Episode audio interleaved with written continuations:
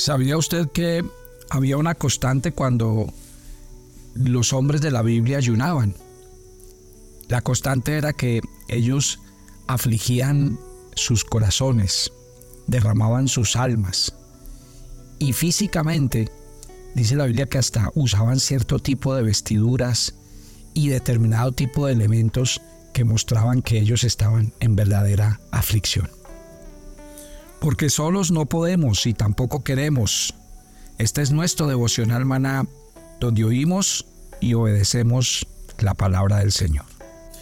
Ver el tema del ayuno asociado a el arrepentimiento, volverse a Dios, es algo que era muy habitual en los tiempos bíblicos. O sea, siempre que el pueblo sentía la necesidad de, de un arrepentimiento verdadero, cuando ellos sentían que habían cometido un pecado, un error, el ayuno siempre era una manera de demostrarle a Dios eh, desde el punto de vista de su espíritu, porque dice que su espíritu y su alma se derramaban, pero también su cuerpo. Lean en la Biblia que ellos se vestían de silicio y se eh, colocaban ceniza o dormían sobre la ceniza. Y esos eran signos de duelo, donde ellos mostraban que estaban genuinamente arrepentidos de un pecado y que querían realmente volverse a Dios. Bueno, el Señor Jesús no desestimó esas cosas. De hecho, la Biblia dice, no se rasguen las vestiduras, rasguense el corazón. O sea, Dios quiere que estemos más interesados en el fondo que en la forma. No se trata tanto de demostrar físicamente como lo hacía Israel en el Antiguo Testamento y como les acabo de explicar, pero lo que Dios sí dice es, para mí es suficiente una conversión verdadera del corazón, un volver a Dios, reconociendo que hemos fallado, que hemos pecado, que nos ha faltado. Entonces, el ayuno sí cumple una tarea muy importante, lo decíamos el día de ayer, diciendo que el ayuno realmente lo que hace es limpiar. Para nosotros va a ser muy importante los días de ayuno que vamos a hacer, sobre todo porque siempre van unidos a una temática. La temática de este año se llama El hombre fábrica de ídolos. O sea que vamos a hablar de la idolatría. Y vamos a mirar durante siete días en transmisiones en la mañana, al mediodía y por la noche, como ustedes bien lo saben, porque así lo venimos haciendo hace muchos años. A las 5 de la mañana hacemos una transmisión, o sea, ustedes se conectan escriben sus notas, qué le está hablando Dios en este tiempo de ayuno. Lo hacemos al mediodía y lo hacemos en la noche, porque en la noche sí nos vamos a reunir en grupos. De hecho, yo voy a estar presencial este primer lunes que ya comienza, voy a estar en Atlanta. Toda la gente de Atlanta, sus alrededores, quiero que me acompañen, que estén conmigo en ese primer día. Quiero orar por ustedes y quiero que ustedes se den a esta tarea al otro día le voy a pedir a la gente de New York y New Jersey, porque voy a estar martes y miércoles. O sea, ustedes dos, como son lugares relativamente cerca, ustedes pueden estar los dos días, toda la gente que vive en ese sector.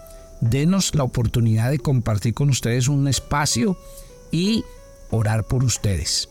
Mientras que toda la gente alrededor del mundo lo ve en grupos, pero ve la transmisión que estamos haciendo desde cada lugar. Esa es la dinámica. O sea que usted va a tener siete días donde va a poder reflexionar en la palabra de Dios y mirar, bueno, ¿cuáles son los ídolos que estoy albergando en mi corazón? ¿Qué ídolos realmente tengo que sacar y destronar de mi vida que están impidiendo que la bendición llegue a mi casa, que la bendición llegue a mi vida? Yo creo que uno de los pecados más antiguos en la Biblia es el pecado de la idolatría. Y yo quiero que ustedes cuando piensen en la idolatría, eso era lo que abría las puertas de los enemigos hacia la nación de Israel. Y verá la mayoría de casos donde el pueblo se volvía a los falsos dioses y falsos ídolos. ¿Qué pasaba? Los invadían, venía hambre, afectaba sus cosechas, O sea, había una serie de consecuencias. ¿Por qué? Porque era una de las cosas que Dios más le había advertido a su pueblo. No se hagan dioses. Cuidado con los pueblos que moran a su alrededor. No adoren sus dioses, no los sigan, no los imiten, no aprendan sus costumbres. Entonces, el ayuno asociado a lo que está en, en, en, la palabra de Dios nos va a ayudar entonces a que hagamos estas dos cosas. O sea, va a ser como un ejercicio espiritual muy fuerte. Así que prepárese, prepárese porque va a venir un tiempo muy hermoso sobre su vida, sobre su casa. Les voy a contar algunos casos bíblicos, cómo fue necesario el ayuno, el arrepentimiento, el pedir perdón, pero también los resultados que trajo. El primer caso que quiero mencionar está en el libro de Nehemías. Nehemías trabajaba con el rey Artajerjes. A Nehemías le trajeron una muy mala noticia. Dice el capítulo 1 que llegó el rey, eh, perdón, el hermano a la casa donde estaba eh, Nehemías con el rey. Y dijo eh, esta noticia. Los judíos que sobrevivieron al cautiverio están en gran dificultad. Las murallas de Jerusalén están derribadas y las puertas consumidas por el fuego. Siempre que estas cosas pasaban a Israel, era porque se iban tras los ídolos y abandonaban a Dios. Y dice, mire lo que dice el versículo, estoy leyendo Nehemías 1. En el versículo 4 eh, dice, cuando escuché esto me sentí a llorar, lleno de dolor. Me sentí muy triste durante varios días, ayuné, oré al Dios del cielo y le dije, o sea, mire que los actos, lo que voy a plantearles esta mañana, es cómo los actos de ayuno iban asociados a como en un acto de volver a Dios, de arrepentirse, de pedir perdón, de decirle a Dios que tuviera misericordia y que acabara con eso que estaba pasando. De hecho, en el capítulo 9 del mismo Nehemías, cuando Nehemías ya había hecho una tarea de restauración, dice Nehemías 9, versículo 1, el día 24 del mismo mes, la gente de Israel se reunió para ayunar, se pusieron ropa áspera y se echaron ceniza sobre la cabeza. ¿Se acuerdan lo que les expliqué ahora? Ahí está, mire. Versículo 2, estoy leyendo el capítulo 9 de Nehemías. Los descendientes de Israel se separaron todos los extranjeros, se pusieron de pie, confesaron sus pecados, los de sus antepasados y leyeron la ley del Señor. Y dice que otras tres horas pasaron confesando sus pecados y alabando al Señor. ¡Qué belleza! Miren lo que producía el ayuno. Que la gente por horas fuera y se acercara a Dios, pidiera perdón, le dijera, Señor, ten misericordia de nosotros como pueblo y como nación. Por eso les he dicho, el ayuno debe ser algo espiritual. El ayuno no es dejar de comer. El ayuno debe estar fortalecido. Mire que aquí dice que por horas oraron y por horas leyeron las escrituras en voz alta. O sea, ahí está el secreto del ayuno. El ayuno tiene poder y cumple el resultado. Es cuando el ayuno es un ayuno espiritual y que cumple la tarea principal. Arrepentirnos, pedir perdón. Usted sabe lo que puede pasar en su casa. En la casa de ustedes pueden estar pasando muchas cosas y de hecho yo sé que están pasando cosas y muy malas y que eso trae ruina sobre la casa, impide que llegue la bendición. Bueno, usted como papá y como mamá pueden levantarse en oración y en ayuno, decirle, Señor, pedimos perdón por nuestros hijos, por nuestra familia, por nuestra casa. Los dueños de empresas, de negocios, los que me escuchan y tienen gobiernos sobre pueblos enteros, vamos a hacerlo. Porque eso, para eso era el ayuno y, y sigue siendo el ayuno un medio de volvernos a Dios, de arrepentirnos de nuestros pecados, de confesar y decirle a Dios que tenga misericordia para que cese la mortandad, la pobreza, el fracaso, la, la enfermedad, el dolor, la aflicción. Claro que sí hay una cura para todas estas cosas, pero la cura es volverse a Dios de todo corazón. Es lo que a veces no se predica. A veces hay devocionales muy bonitos que le hablan a usted de que ánimo, para adelante, usted es un ganador, usted es un triunfador. No, mi querida familia. A veces necesitamos es todo lo contrario. Alguien en el Señor nos diga somos pecadores y nos tenemos que volver, nos tenemos que arrepentir, tenemos que pedir perdón. Y eso sí trae resultados. Eso sí trae respuesta, restauración. Así que si usted no había oído la voz de Dios hasta ahora, escúchela. Otro caso que quiero mencionarles en la Biblia, que también es un caso muy parecido, ustedes se acuerdan de Jonás. Siempre nos han contado la historia de Jonás porque Jonás fue aquel al que se lo tragó el pez gigante, la ballena. Y cuando la Biblia habla de Jonás, mire, Dios mandó al profeta Jonás y le dijo que él tenía que ir a la gran ciudad de, Nínive y decirles, capítulo 1 de Jonás en el versículo 2, ve y avísale a ellos que la noticia de su maldad ha llegado hasta mí y que el Señor va a decretar una sentencia de destruir la ciudad. Pero dice en el versículo 2, en el 3, que Jonás quiso escapar del Señor y se fue hacia otro lugar. Y ustedes ya saben la historia. Dios retomó a Jonás y le dijo, qué pena Jonás, así usted no quiera, usted tiene que cumplir la tarea que el Señor le mandó. Y dice en el capítulo 3, verso 1, el Señor le habló por segunda vez a Jonás y le dijo, ve a la gran ciudad de Nínive y avisa lo que te voy a decir. Y Jonás obedeció al Señor y se fue para Nínive, una gran ciudad que se necesitaba tres días para recorrerla porque era así de grande.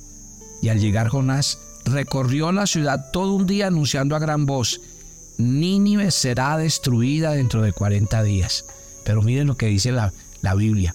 La gente de Nínive le creyó a Dios, anunciaron ayuno y desde el más importante hasta el más humilde se vistieron con ropa áspera. Y cuando el rey de Nínive, se enteró de la noticia, se levantó del trono, se quitó sus vestidos reales, se puso ropa áspera y se sentó sobre cenizas. Entonces el rey, el rey dio a conocer esta orden a todo el pueblo por orden del rey y de sus altos funcionarios, ninguna persona o animal, ni ganado ni rebaño, probará alimento alguno, ni pastará ni tomará agua. Al contrario, que se cubran todos, hombres y mujeres, con ropa áspera. Rueguen a Dios con todas sus fuerzas. Deje cada uno su mal camino. Abandone la violencia que ha estado cometiendo. Quién sabe si Dios cambie de parecer, calme el ardor de su ira y así no tengamos que morir.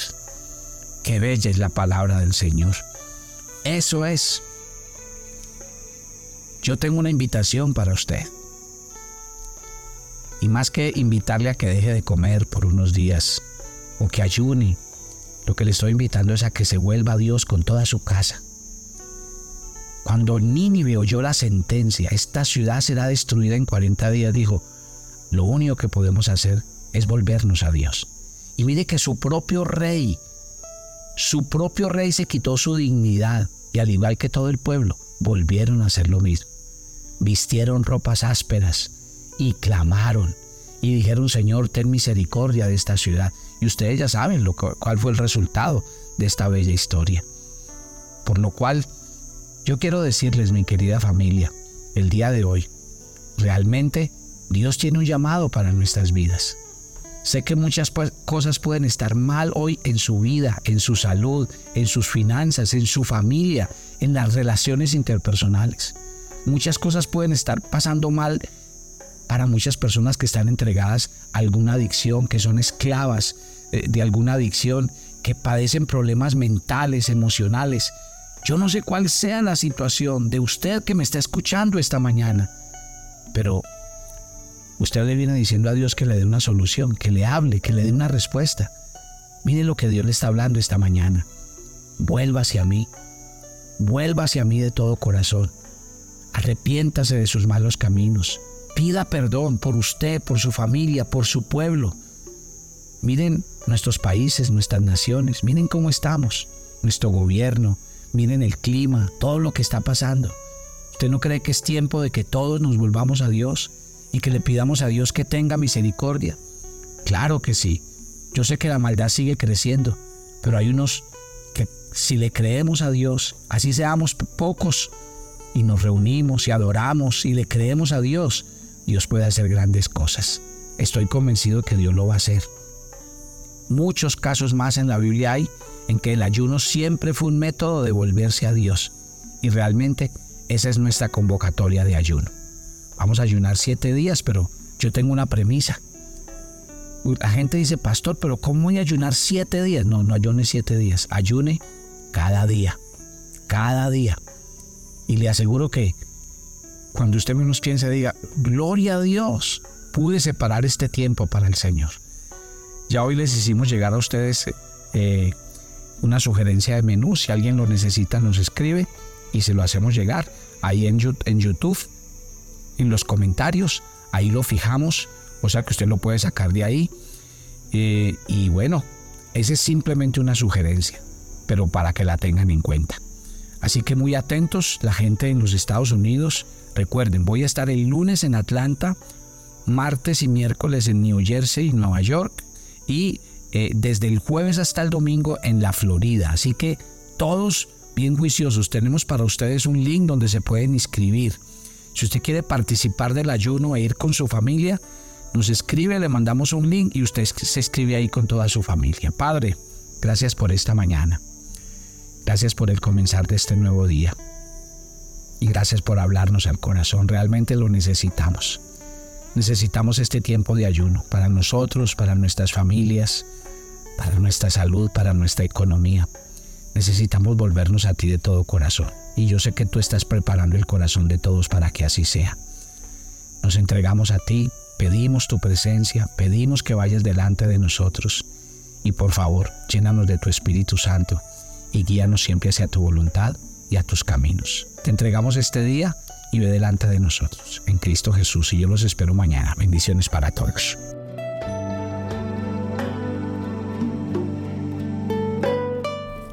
Toma tu agenda devocional, maná. Hoy es el día 23 en nuestra agenda y el pasaje sugerido para la lectura en tu devocional personal el día de hoy es Génesis 16 del 1 al 16. En ocasiones nos desesperamos cuando la promesa de Dios nos llega en el tiempo que quisiéramos y terminamos tomando decisiones coherentes con la cultura, pero que toman el lugar de Dios. Así que sé paciente, confía en el Señor, porque Él es fiel y cumple sus promesas en su tiempo perfecto. Te invitamos ahora a que respondas las preguntas que encuentras en tu agenda que te llevarán a conocer cada vez más a Dios y crecer en tu vida espiritual. Y para confirmar tus respuestas, visita nuestra cuenta de Facebook Devocional Maná, nuestra página web devocionalmaná.com o escaneando el código QR que encuentras en tu agenda.